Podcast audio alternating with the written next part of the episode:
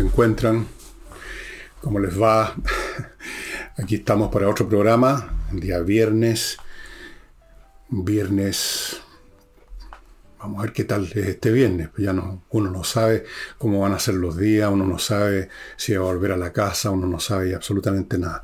Pero sí ustedes saben que voy a empezar el programa contándoles de Ignacio, que necesita la ayuda, su familia, para que, para que Ignacio, que es una guaguita, de un poquito más de un año pueda vivir debido al mal que tiene, que es muy complicado y que requiere tratamiento increíblemente caro y por eso que estamos en esto nosotros y otros. No soy el único.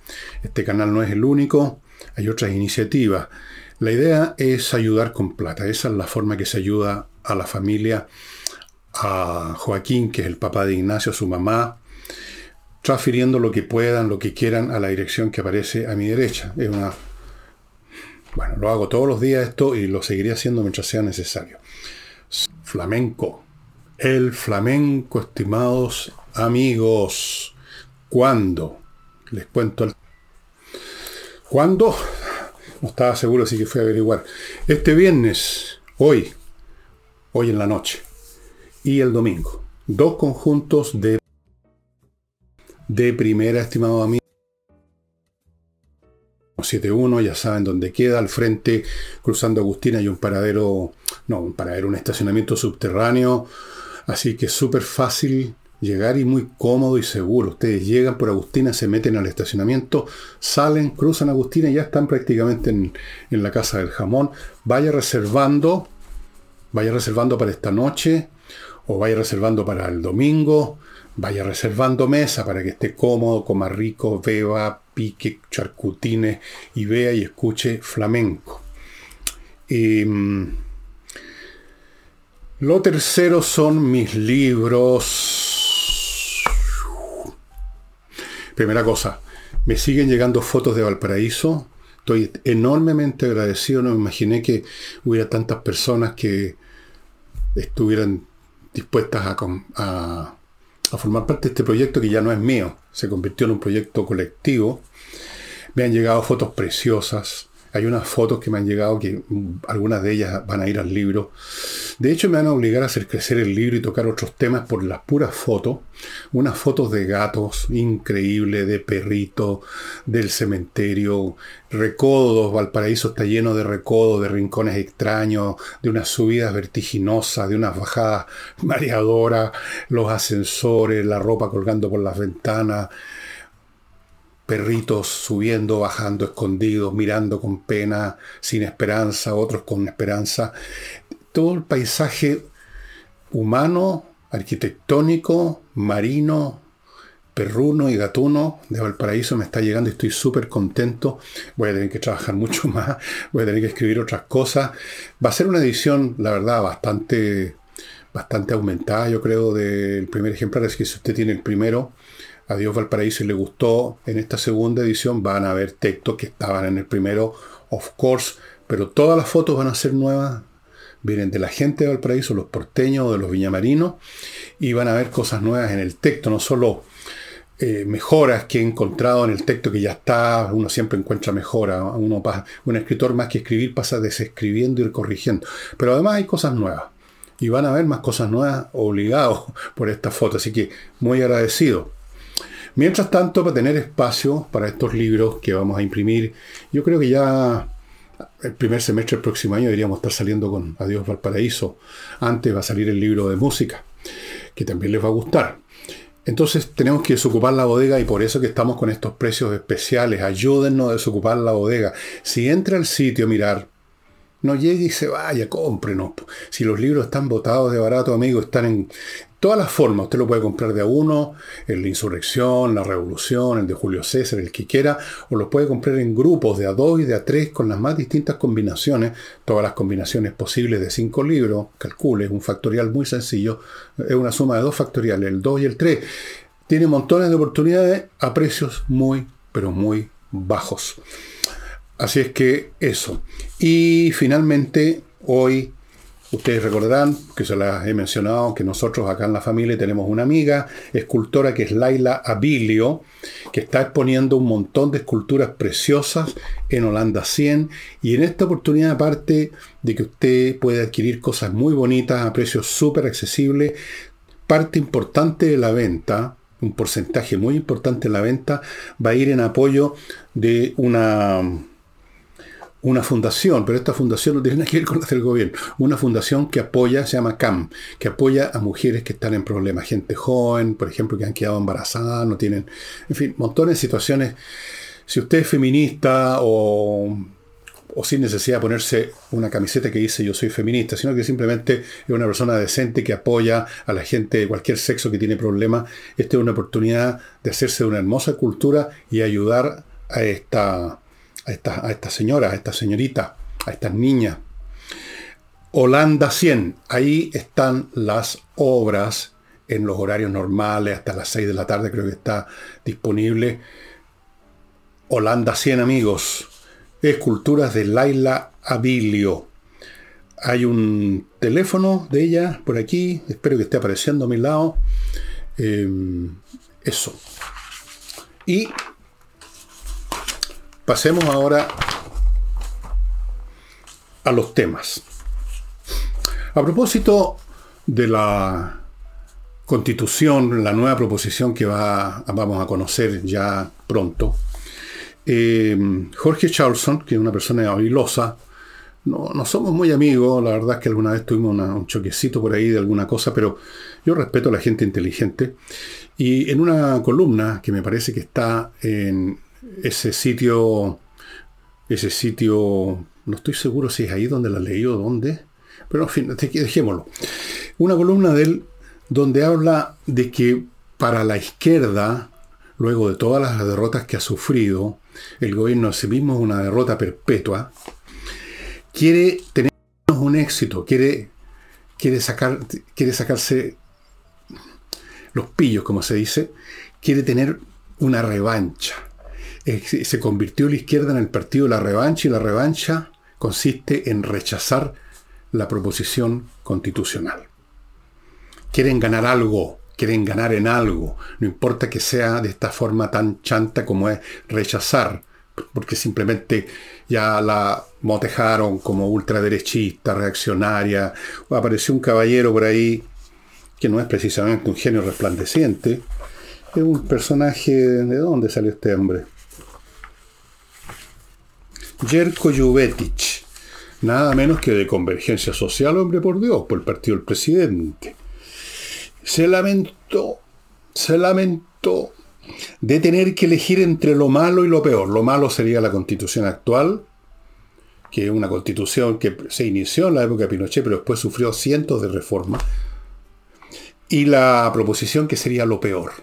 Por supuesto, el señor Juvetic, como es corresponde a su sensibilidad política, a su generación política, aunque este está medio viejón este hombre, ¿eh? no hay ningún nene, eh, no dio ni una razón. No dio ninguna razón por qué la constitución que nos rige ahora es mala y por qué la proposición sería peor. Tan mala no debe ser la actual constitución, puesto que Pudo existir la concertación, pudo existir su partido, pudo existir el señor Yubites haciendo política. Yo no veo cuáles son las restricciones, las cosas horribles de la actual constitución que han coartado las libertades, como, ocurre en los, como ocurría en los países socialistas, como ocurre hoy en países comunistas. Para eso no hay muchos comentarios del señor Yubitis y su gente, y su tribu. Pero la constitución que supuestamente es de los pinochetistas, que les ha permitido hacer todo lo que hacen, todo lo que dicen, llegar incluso al gobierno, es mala. ¿Por qué sería peor la proposición? No explicó. Ellos no se molestan en dar razones porque no son capaces de razonar en primer lugar. Pueden chacharear, sí. Cantinflas, pues porque no, porque es la constitución, porque eso lo pueden hacer. Hasta ahí más les da el, esto. Entonces, Charlson tiene la razón. Esta gente quiere tener un éxito en algo. Entonces, eh, por ejemplo, se sumó también a hacer comentarios, aparte de este señor Jubitich, que no lo conoce nadie, digamos. La señora Bachelet, que la conoce más gente, calificó la propuesta de medieval. Medieval. La señora Bachelet, autora de esa apertura de puertas demoledora del dique que permitió que este país se llenara de delincuentes que ya están matando todos los días. Ayer mataron a otra persona, no me acuerdo en qué comuna de Santiago, a lo acribillaron desde un auto al estilo de las mafias que la señora Bachelet invitó porque este es un país acogedor, como ustedes saben. La señora Bachelet entonces calificó la propuesta de medieval. ¿Qué quiso decir exacta con eso? Yo creo que de historia medieval no tiene idea la señora Bachelet, por supuesto. No sé de qué tendrá idea. Dicen que de medicina tampoco, no tengo idea. Pero si acaso la propuesta de la oposición es medieval, pongamos, supongamos que es medieval, medieval. Bueno, las proposiciones de la izquierda, las proposiciones del Partido Comunista, al cual pertenece disfrazadamente, indirectamente la señora Bachelet, son del periodo paleolítico, mucho más atrás, son paleolíticas. Cuestión que ustedes lean, cuestiones que ustedes lo escuchan. Escuchen a esta gente, las cosas que dicen son, del periodo paleolítico, deberían andar a, pato pelado, a poto pelado dando saltos entre las zarzas y las matas buscando nueces caídas de los árboles. Pero en fin, eh, eh, volviendo a Charlson, efectivamente, si gana el rechazo, o sea, si el pueblo vota rechazo, y la izquierda se atribuye eso, como si ellos hubieran sido los que votaron rechazo, si siente por eso que ganaron, es una prueba de quiebra, de ruina política total. O sea, sentirse victoriosos no porque ganaron con una proposición que se las mandaron, ya saben a dónde, que se las pusieran donde ustedes se imaginan en la vez anterior, porque esa era la proposición de ellos. Si ahora les bastaría para sentirse victoriosos, no, no salir adelante con su idea, sino rechazar las ideas de la oposición y defender Miren las paradojas de la vida. Defender, por lo tanto, indirectamente la constitución de eso que llaman la constitución pinochetista, la constitución de la dictadura, contra la cual han estado vociferando por años. ¿Cuánto nos dijeron contra esa constitución? La constitución impuesta por la... por cómo la llamaban, ya ni me acuerdo. ¿Qué nos dijeron? Y ahora estarían defendiéndola. Votando rechazo significa que sigue vigente la actual constitución. ¿Eso es una victoria? Si acaso si, eso, si eso se puede llamar una victoria, que otros, no ellos, otros determinen, porque los votos de ellos no van a ser tan determinantes, va a ser la gran mayoría del pueblo si es que gana el rechazo. Eso sería una victoria lo pirro, una victoria que sería un desastre completo para ellos. Demostrarían que están en quiebra, en ruina ideológica, política, moral, total. Em, bueno, hasta e, así es como la historia que tiene sus astucias, como decía, me parece que Hegel, las astucias de la historia. Miren qué astucia, que es más que astucia, es un chiste. La izquierda, indirectamente, porque van a votar rechazo de todas maneras, apoyando la constitución pinochetista. ¿No es para la risa? ¿No es para la risa, amigo? a ese nivel. Eso es ruina. Y a propósito de eso, volvamos ahora al señor Juvetich. Dijo que unos dichos de Mac Colodro, que un tipo que conozco, un analista político muy respetable. Mac Colodro, a propósito de esto, dijo que esta situación de que la izquierda esté dispuesta a apoyar la constitución pinochetista que tanto detestaron, que tanto detestan, que tanto odian, lo llamó Max una derrota cultural. Eh, entonces inmediatamente Juvitis, que de repente se convirtió de hombre que se lamenta en todo un pensador,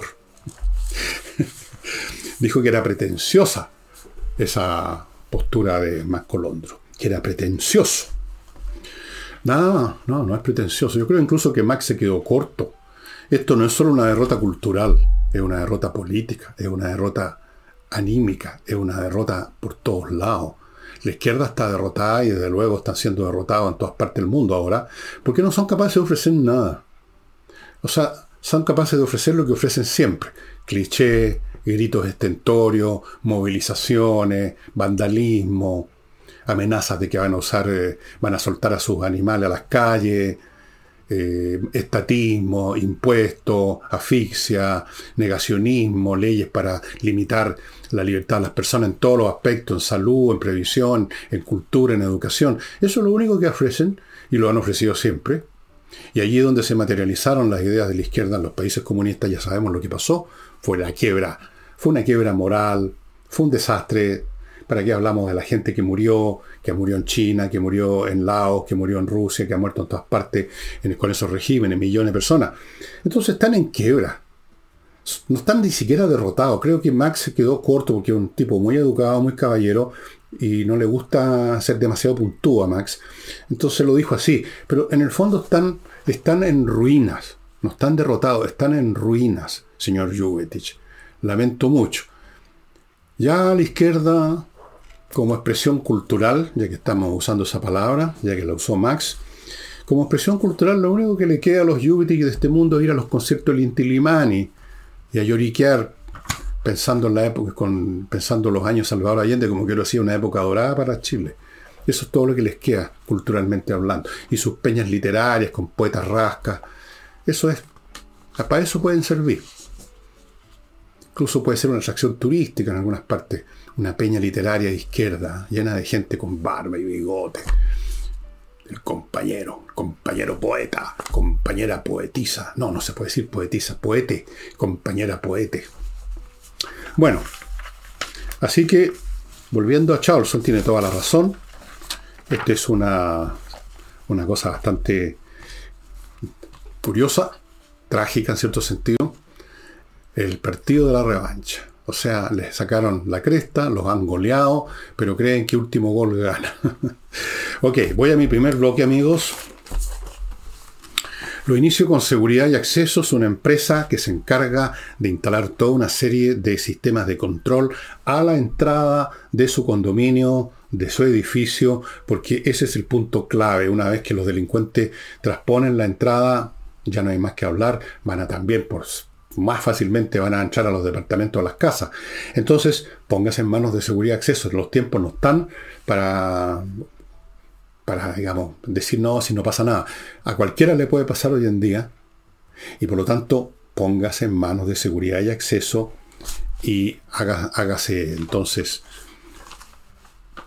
hágase cargo del problema de la seguridad en su edificio, en su condominio. Instale los sistemas más avanzados de control, seguridad y accesos. GISO, una empresa nueva, muy interesante, que se dedica a esto a efectuar por usted, a gestionar por usted los reembolsos de las ISAPRE.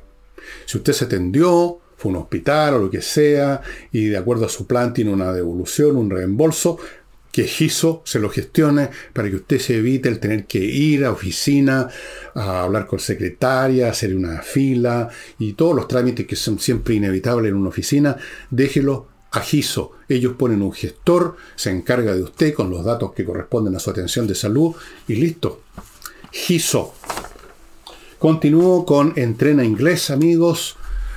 Una academia gestionada por profesores de inglés de verdad, que dan clases online, que son las más efectivas y que están ofreciendo ahora un plan o un paquete que consta de 24 clases más cuatro clases de conversación, cuatro, harto, cuatro clases de conversación para que afine, para que pula lo que aprendió y termine el año batiéndoselas bien en inglés.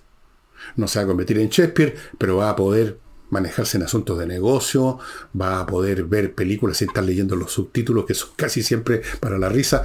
Todo eso con entrenainglés.com. Y termino el bloque y ahora sí les voy a mostrar otra vez una linterna con torch. Esto se las he mostrado antes, pero es bueno mostrarlas acá a cada momento. Vean ustedes la variedad de modelos que tienen. Este, por ejemplo, que tiene aquí un ganchito bien durito, fuerte, o por acá, para ponérsela en la camisa, para ponérmela, por ejemplo, aquí me la podría poner en la guerrera, ¿no es cierto? Bueno, hay que hacer un poquito de fuerza. Y aquí, ahí podría estar. ¿Y para qué hablamos de la potencia lumínica? Tiene todas las potencias que usted quiera, más fuerte, menos fuerte, según la necesidad. Como todas las linternas Torch, se carga eh, autónomamente, o sea, tiene su propia batería. Usted la carga enchufándolo en una unidad USB. ¿Y qué más quieren que les diga? Esto es lo que se requiere para estar tranquilo y seguro, estimados amigos, con una linterna que va a prender cuando usted necesita luz en sus manos, literalmente. Esto, por ejemplo, podría estar con esto reemplazando lo que uso en el bolsillo. Voy a ver, ¿eh? en una de esas la voy a cambiar y vamos a usar esta. Torch. Solo en Torch, la dirección de acá, encuentra esta linterna. Eh, el señor presidente de la República, entiendo que es amigo de uno o varios psiquiatras que lo atienden con alguna frecuencia, supongo debido a sus problemas. Y yo no sé si alguno de ellos ve este programa, no creo, pero si alguno lo ve o le cuentan, sería bueno que le aumentaran la, droga, eh, el fármaco que esté tomando para tranquilizar, para controlar un poquito esas emociones que su sistema neuronal no, no controla, porque cada vez que abre la boca el señor Boris, digamos, mete la pata y dice alguna lecera que nos pone en problemas, ahora problemas internacionales. Resulta que, a propósito de este hospital que fue destruido por una bomba, ya vamos a ir a los detalles de eso, Boris inmediatamente, inmediatamente calificó esto de la barbarie que está ocurriendo en Gaza. No usó ese término para lo que pasó en Israel. Habló de inaceptable, que es una palabra bastante más suave para referirse a actos como no sabía, de salvajismo increíble, como es la aniquilación de familias completas, matar guagua, cortarles la cabeza. No sé si han visto las fotos y los videos, yo les, les aconsejo no hacerlo. Están disponibles en algunos sitios de la internet que no les los voy a dar tampoco. De eso habló que era inaceptable, que es un término yo diría bastante suave. Pero lo de, lo de Israel es una barbarie. El señor Boris no se ha molestado en averiguar nada. Llega y dispara como si fuera un dirigente estudiantil que le está hablando colegial y da lo mismo lo que diga. Es el presidente de la República y dice eso y genera un malestar en Israel, que un aliado es un importante socio en muchos sentidos de Chile, muchos, muy serios. Y bueno, si hubiera hecho un poquito de averiguaciones, si hubiera hecho un poquito de averiguaciones, por ejemplo, habría visto lo que ya todo el mundo ha visto, o lo que todo el mundo puede ver porque está en la internet, un video, varios videos de hecho, porque fueron tomados por distintas personas en distintas partes, un video del cohete saliendo de una posición de amas a la salida de un túnel, el cohete va y como otros 400 y tantos cohetes en esta oportunidad y en otras oportunidades también muchos de ellos, un buen porcentaje de estos cohetes medio artesanales chispotean y caen en Gaza, siempre. Y este se le ve como se va así y viene la explosión, ¿dónde? En el hospital. No solo eso, eh, hay grabaciones de miembros, no sé de qué rango, del AMAS, comentando esta cuestión que pasó con el cohete, dónde cayó, etc. Pero esto no, se preocupó de averiguarlo el señor Sino que inmediatamente disparó, porque como él, como otros de la gran muchedumbre de odiadores de Israel, y muchos de ellos antisemitas además, odiadores de los judíos como... Eh, una versión que les parece que lleva agua a su molino, ¿para qué la van a investigar? ¿Para qué van a, van a ver si efectivamente es así? a ver si puede un hospital recibir una bomba tan potente que mueren 500 personas, averiguó si murieron 500 personas, no murieron 500 personas, averiguó realmente si era una bomba dejada caer por los israelitas, se puso a pensar por un segundo el señor Boris si acaso a Israel, que está siempre en una situación difícil en las comunicaciones, le, le convendría, tendría sentido militar o político, comunicacional, dispararle una bomba a un hospital ¿Pensó un poco el señor Bori antes de disparar esto de la barbarie en Gaza? No, no pensó ni por un segundo, nunca piensa ni por un segundo, porque él, como los de su generación, como los de su sector, no piensan. Simplemente ordenan estos legos verbales de la manera que les parece a ellos que va a caer bien a la claque que los está observando. Siempre está como mirando para el lado Boris a ver cómo reaccionó la claque. Un dirigente estudiantil no necesita pensar ni averiguar nada. Si está hablando con cabritos que tampoco piensan ni averiguan nada. Pero esto, ya como presidente, segunda o tercera o cuarta intervención anti-israelita, ¿cómo no piensa? Incluso si está seguro de que fue una bomba, decía Made Israel la bomba, dada su posición como presidente de la República, dada la relación de Chile con Israel, dada su condición de mandatario de una república y no de dirigente de un colegio, debió esperar por lo menos antes de decir nada, ver los datos. ¿Por qué no ve la televisión? ¿Por qué no ve internet, señor Boris? Claro, no sé si, si ese tipo de cosas están disponibles en China, porque es un país comunista y ahí está disponible lo que el Partido Comunista acepta que esté disponible. Pero me parece increíble la necedad de esta gente. Es, es realmente... Y yo quiero decirles algo. En esto, en esto no hay ni siquiera algo original en Boric. La izquierda chilena, en lo que a mí consta, a lo que a mí me consta, porque esto puede venir de antes.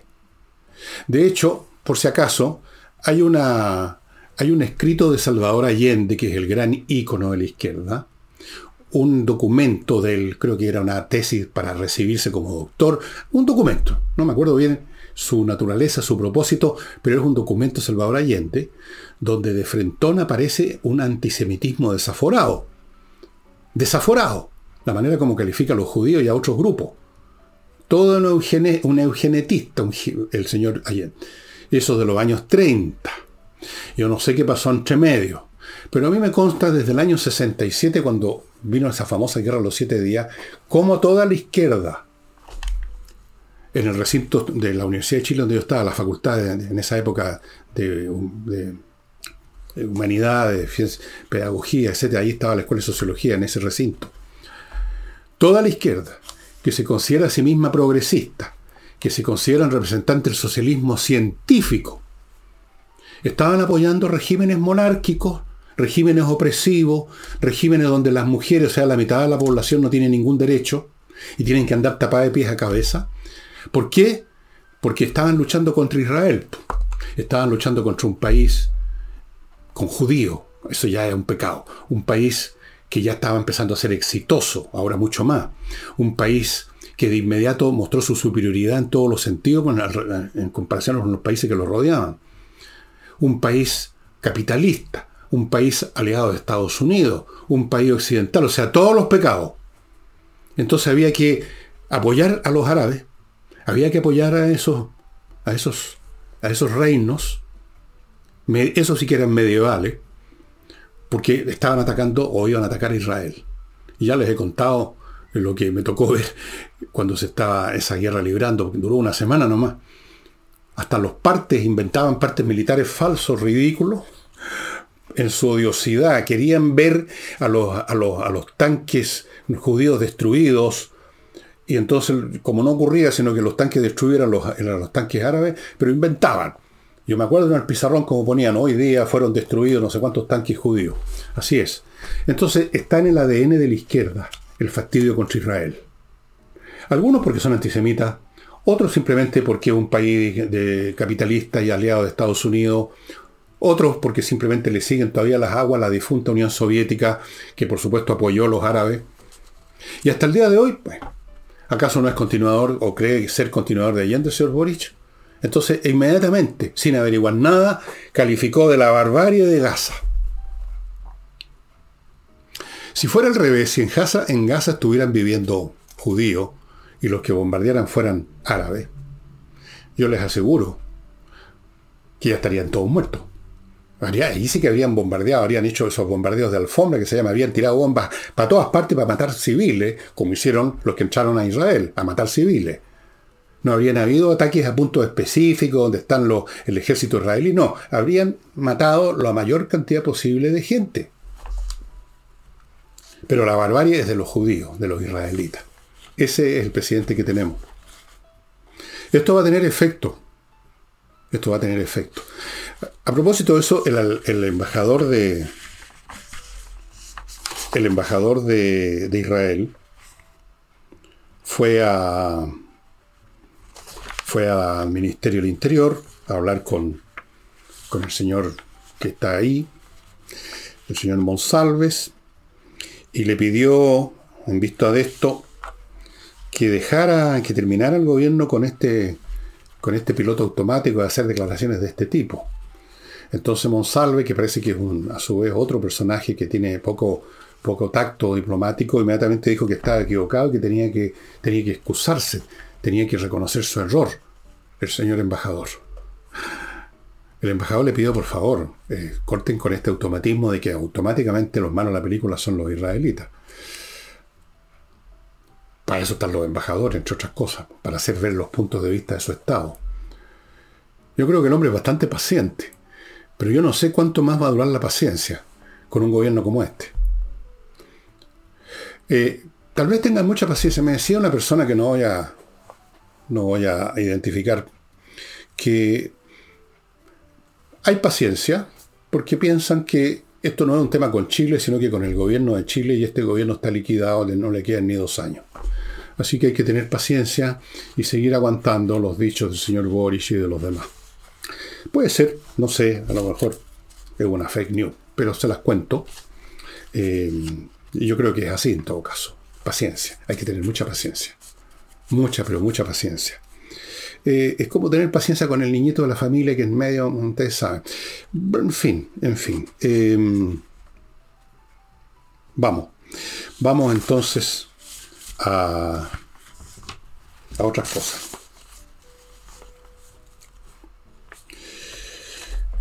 Hubo detenidos a raíz de la conmemoración del estallido social. Este estallido que responde también al espíritu violento y nihilista, según Carlos Peña, ¿no? de, de, de las masas. Super análisis. Entonces, se detuvo a varias personas, a un número de personas, y yo les voy a dar el, currículum de uno de los heroicos combatientes. Uno de los detenidos, ayer, tenía acumulada, yo no sé cómo anda en la calle una persona así, cuatro detenciones por ley de armas. Cuatro. Tres, vamos en siete, por robo. Tres, vamos en diez, por receptación. Una por hurto y ocho por delitos menores, total 19 detenciones, así que este hombre tiene todos los atributos necesarios para el indulto presidencial. Señor Boris, vaya anotando, pregunte, aquí no tengo el nombre, pregunte quién es este heroico combatiente que tiene 19 detenciones, que tiene todas las cosas que le leí.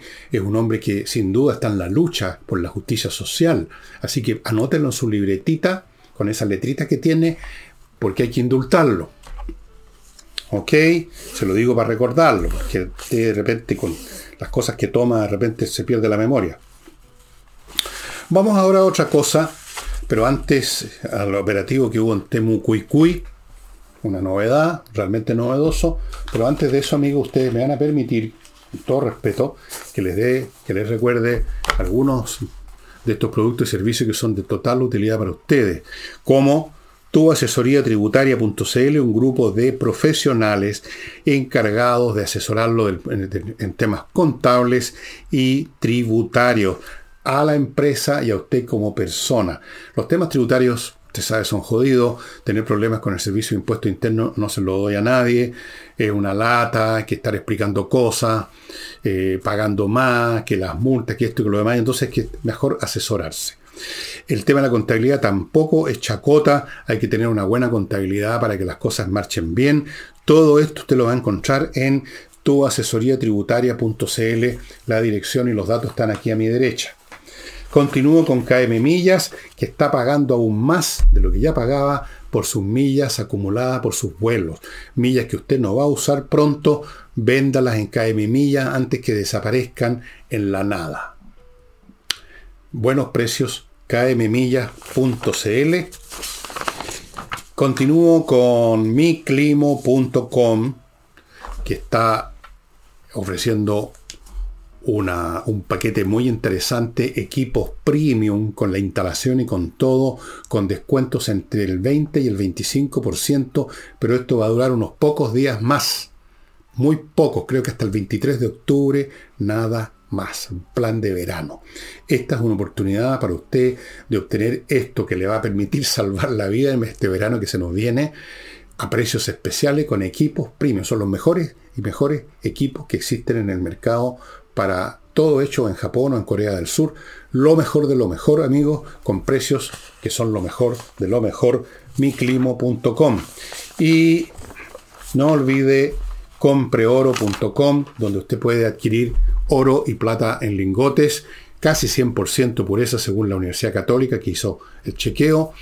Y con eso usted tiene un valor que no disminuye, que no se va, no se deteriora, no se desvanece, no se fuma, porque el oro y la plata son metales preciosos con un valor intrínseco. Tener oro y plata es tener algo que no va a desintegrarse en la nada y que le va a permitir a usted, en peor de los casos, salir de cualquier apuro. Oro y plata en compreoro.com. Bueno, el operativo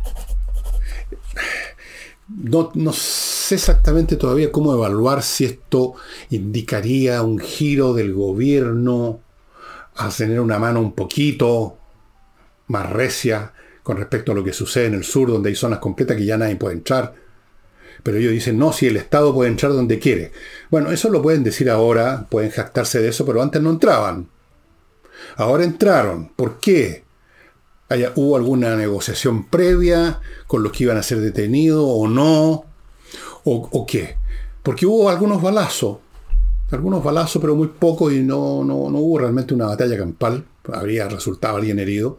Parece que para los combatientes de, esas, de todos estos grupos eh, es más fácil combatir con civiles desarmados.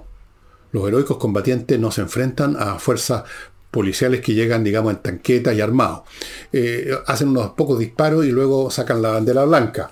El hecho es que detuvieron a cinco personas y por aquí tengo... No voy a dar los nombres, ustedes los pueden ver en la prensa, no interesa. Voy a dar los datos de cada uno de ellos porque también yo creo que podrían ir en la lista de indultados. En una de esas, esa fue la negociación. Los indultamos niñitos en una semana o en un mes más, cuando nadie se acuerde. Uno de ellos, prontuario. Eh, homicidio frustrado a carabinero. Uno recepción de vehículos robados, tenencia ilegal de almas de fuego. Ese es uno. Yo creo que está como para indulto de todas maneras. Otro, robos reiterados, disparos, disparos contra alguien, ¿no? No, no eran disparos para celebrar el año nuevo. Incendios, homicidio frustrado, robo con intimidación, robo con violencia. No, este sí que pinta para indulto. Otro, reiteradas recepciones de vehículos robados, otro lo mismo, recepción de vehículos robados, otro lo mismo, pero además tráfico de droga y tenencia de municiones. Todos estos sujetos yo creo que tienen los atributos como para que se les indulte, como no, pues presidente. Mire, mire usted el currículum combativo de estas personas de Temucuicuy, pues. Por favor.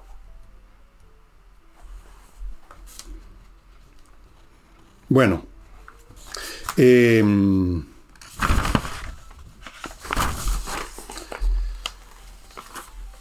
vamos a los Juegos Panamericanos, ahora no es mi especialidad el deporte, eso supongo que lo podrá hacer mejor, mucho mejor que yo la Nicole el próximo martes, si es que hay algo que decir de eso en lo que respecta a la cuestión deportiva propiamente tal, yo no sé ni qué es lo que se, ni cuáles son las disciplinas que se disputan en un Panamericano, no tengo idea.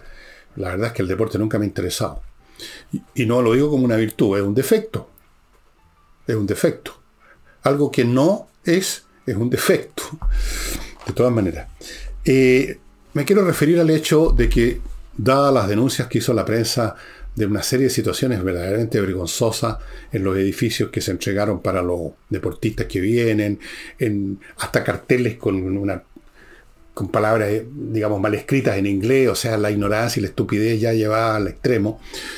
Eh, todo eso son responsabilidad de los ejecutores de esas obras, de quienes controlan o revisan o chequean o fiscalizan, pero por supuesto el gobierno inmediatamente, como es ya una práctica habitual del señor Bori y de su gente, inmediatamente trasladan la culpa para otro lado y la culpa aquí la tiene la prensa por estar destacando estas cosas.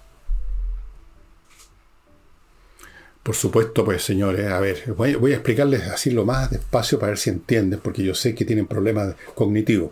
La prensa, la prensa jamás va a dar una noticia que un perro mordió a una persona, sino que va a dar una noticia que una persona mordió a un perro. La prensa se preocupa de las cosas que son singulares, le interesa la novedad. Eso es lo que hace la prensa. La prensa no va a sacar un titular que diga los edificios no se llueven. No, la prensa saca un titular que dice un edificio recién entregado se está lloviendo. La prensa no va a decir la piscina funciona, sino que van a decir si es que ocurre que la piscina está botando agua. Porque esas cosas ocurrieron. Ocurrieron. Pero entonces, ¿qué es lo que comenta el gobierno? Es importante informar con veracidad. Informar con veracidad significa informar con la verdad. Y eso es lo que hizo la prensa. Es verdad que hubo esos problemas. El gobierno no está desmintiendo que existieron esos problemas, sino que tiene una nueva definición de veracidad, que es la definición de estos regímenes de izquierda, eh, en un grado mayor o menor según hasta dónde se pueden instalar y dominarlo todo, como pretenden hacerlo en Chile. La verdad es lo que le interesa, lo que es conveniente para el Estado, para el oficialismo. La, veracidad en la versión del gobierno que tenemos es aquello que es positivo. Si la prensa hubiera dicho, qué maravillosa es la piscina, qué estupendo los edificios, nadie le está robando nada, hay una oleada de robo, a, las delegaciones. Eso habría sido una noticia veraz, hombre, y la prensa está cumpliendo con su función de veracidad. Pero si la prensa indica con el dedo, como tiene que hacer la prensa, si para eso está las cosas que no funcionan, y, y digo, para eso está la prensa, aunque en realidad no ha estado para muchas cosas en este tiempo. Pero esto lo podían hacer porque es menor, podríamos decir. Una gotera es algo que pueden decir. Lo del estallido social, bueno, esa es otra historia. Entonces es importante informar con veracidad. Les he contado muchas veces, y lo voy a hacer de nuevo porque viene a cuento, esa historia que aparece en la novela 1984, donde pintan un mundo totalitario, en que se está interrogando una persona, y el comisario le muestra así cuatro dedos a la persona y dice, ¿cuántos dedos hay aquí? El tipo dice cuatro, le llega una cachetada, un puñete. No, son tres, le dice. Tres es lo que define el gobierno que son. Esto no son cuatro dedos, son tres dedos. Entonces, esa es la veracidad. Y ustedes pueden ver ejemplos actuales y escandalosos de eso en, si ven la prensa soviética, rusa, por ejemplo. Si ven la televisión rusa o leen los comunicados del gobierno ruso, donde la verdad se dio completamente vuelta y en vez de ser ellos los que agredieron a otro país, son ellos los agredidos. O sea, no son cuatro dedos, son tres. ¿Se dan cuenta? Eso es el modo como funcionan los regímenes totalitarios, dependiendo del grado de totalitarismo que han llegado. En el caso de Rusia, han vivido toda la vida, desde Pedro Grande o de antes. Han vivido, no han conocido otro, otro tipo de vida los rusos que la versión oficial, la veracidad oficial, la veracidad que le conviene al régimen imperante. Entonces aquí no convenía que se digan estas cosas porque hay que mantener la imagen de Chile. En otras palabras, la prensa está para funcionar como agencia de publicidad del gobierno, diciendo puras cosas buenas porque está en juego la imagen. Bueno, si está en juego la imagen, que yo creo que no está en juego la imagen, la imagen de Chile está en juego con cosas mucho más importantes que están pasando con los panamericanos. Pero si está en juego la imagen en los panamericanos, el que tiene que cuidar esa imagen es el gobierno, haciendo bien las cosas y no pidiéndole a la prensa que no cuente las cosas mal hechas. El mundo al revés otra vez. No son cuatro dedos, son tres. Ojo, ¿ah? Son tres dedos, son tres dedos esto. No, no son cuatro. Usted está contando mal, señora, señor. Permítanme ahora contarles, a propósito de contar cosas, Life Balance, amigos, una empresa que va a su casa a medir todas las variables de su cuerpo, no solo el peso, a conversar con usted, a averiguar todo lo que corresponde a su vida física, a su actividad, los remedios que toma, para después de toda esa información darle una guía alimenticia hecha a la medida para usted, científicamente elaborada, a base de todos esos datos. Esa es la forma de seguir una, no de decir dieta, una guía alimenticia, no simplemente agarrar la que está de moda en un momento dado en la revista de peluquería. La dieta que le dan ellos, la guía alimenticia que le da Life Balance, amigos, pónganse en contacto con ellos. Continúo con Lomas de Millaray, un proyecto inmobiliario en la región de los lagos que ofrece un lugar maravilloso para vivir. Usted puede verlo en lomasdemillaray.cl, tienen un video, vea el lugar, parcelas con agua, con electricidad soterrada, con fibra óptica, caminos amplios, una maravilla. Los están entregando el próximo año desde 900 UF, el precio así, eso sí, contado en ese caso los 900 UF. Amigo, una gran oportunidad. Vaya a ver su futura vivienda, su futuro terreno para poner su vivienda en lomasdemillaray.cl. Continúo con Edisur, que tiene a su disposición en su librería en compañía 1025 estos tres libros, Pucará, Cusco e Inti, que son tres libros relacionados con misiones secretas que llevó a cabo las Fuerzas Armadas chilenas en la Guerra del Pacífico. Estos libros han sido editados por una editora del norte que se llama Ediciones del Desierto. Me cuentan aquí, tengo unos datos muy interesantes, que son unas personas muy jóvenes, a los cuales felicito, que se instalaron en San Pedro de Atacama y ahí están haciendo todo esto. Estos son libros muy interesantes, amigos. ¿Se acuerdan del veterano Tres Guerras que yo les mostré el año pasado, que fue un éxito de venta? Esta extraordinaria historia de tres guerras contada por un hombre que estuvo en ellas. La última fue la guerra del 91, la guerra civil. Bueno, esto está a la altura de podríamos llamar esta historia que esta sí que es verdaderamente secreta y no un cuento de hadas. Una historia que no era conocida, no, no secreta, una historia que no era conocida. El tipo de historia que está en gaveta en una bodega, el tipo cosas que no se andan publicando. Y aquí están, operaciones de inteligencia, misiones secretas, muy entretenido, todo esto están escritas por un escritor joven, talentoso, que tiene un muy buen futuro, don Andrés Valenzuela. Estos tres libros están en Edisur, compañía 1025. Yo apenas termino de hacer este programa, me mando uno de ellos, porque soy lector rápido, cuando quiero, me lo voy a mamar inmediatamente. Edisur.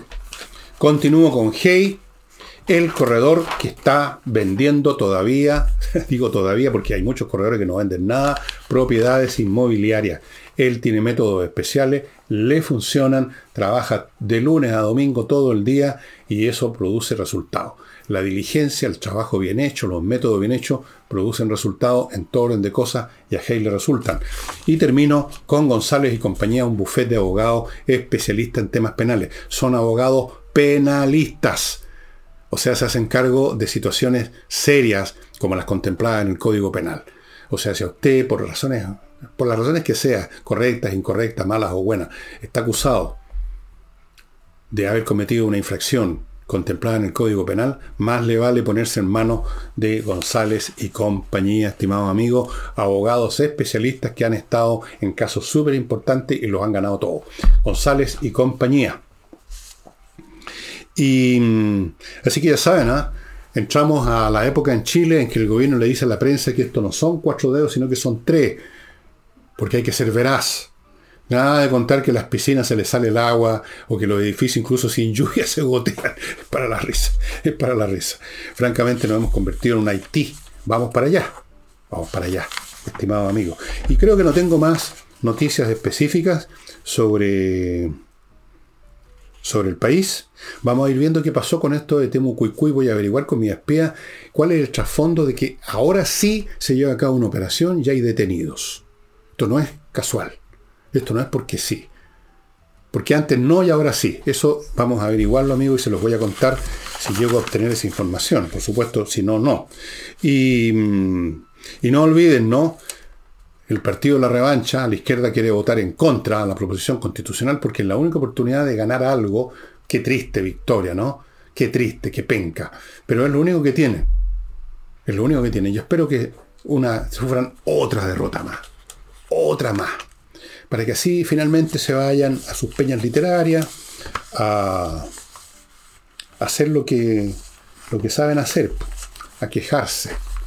Y ahora, amigos, Fuera de los libros que les mostré de la editorial El Desierto y que están en compañía de 25, este es un libro que ustedes van a encontrar en, en Amazon.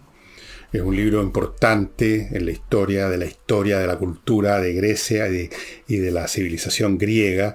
Es un autor famoso, un clásico. Es este libro de Jacob Booker, Los griegos y la civilización griega. ¿Cómo pensaban los griegos? ¿Cuál era el ideal de los griegos? ¿Cómo veían su relación con el sexo femenino? ¿Cómo consideraban que había que educarse? ¿Cómo era la vida cotidiana de los griegos? ¿Cómo eran las polis? ¿Cómo era su mitología? O sea, sus cuentos supuestamente del origen de ellos o de, de determinadas familias. ¿Qué pasó en el siglo V cuando llegaron a la culminación de su cultura? ¿Cuál era el ideal masculino? El agónico era. el, el agonal sería una forma de decirlo. El triunfo, el éxito, la gloria, la victoria. Nada de compasión y otras, y otras visiones que para nosotros ya son casi como tomar agua, eh, son naturales, son de, corresponden a otro mundo, a otra cultura, eh, a la cultura cristiana, vemos la compasión, el ayudar. A... Esto es otro, era otro mundo completamente. Los hombres y las mujeres, especialmente los hombres, era una cultura de hombres, eh, no veían la, el mundo de esa manera. Era un mundo, como dice aquí, donde se competía por el honor se competía por el honor, se competía por ser el mejor. Es algo que quizás les parece a ustedes aristocratizante y eso es exactamente, es una visión de que hay que ser el mejor. Y eso implica desarrollar al máximo sus fuerzas, desarrollar al máximo lo que tenemos. Y a mí me parece que en esa visión hay mucho de positivo, mucho, pero mucho, mucho. Y lamento que ese tipo de visión incluso ahora parece cosa de fascistas o reaccionarios. Pero en fin, véanlo cómo se ve, cómo se veía, cómo se pensaba, cómo se sentía esto en la civilización griega, en este clásico de Jacob Booker. Eh, y eso sería todo por hoy.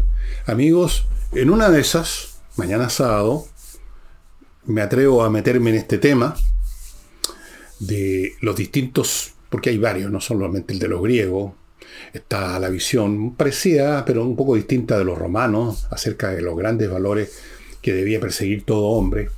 Están los valores cristianos, están los valores del Islam, están los valores de la cultura, la civilización china. Están, hay mucho, es interesante examinarlo y capaz que me dedique a eso, no sé si a todos, pero dos o tres, a lo que yo conozca, puede ser, puede ser, o puede que aparezca otro tema. Y eso sería todo por hoy, estimados amigos. Eh, nos estamos viendo mañana sábado, espero. Acompáñenme. Chao.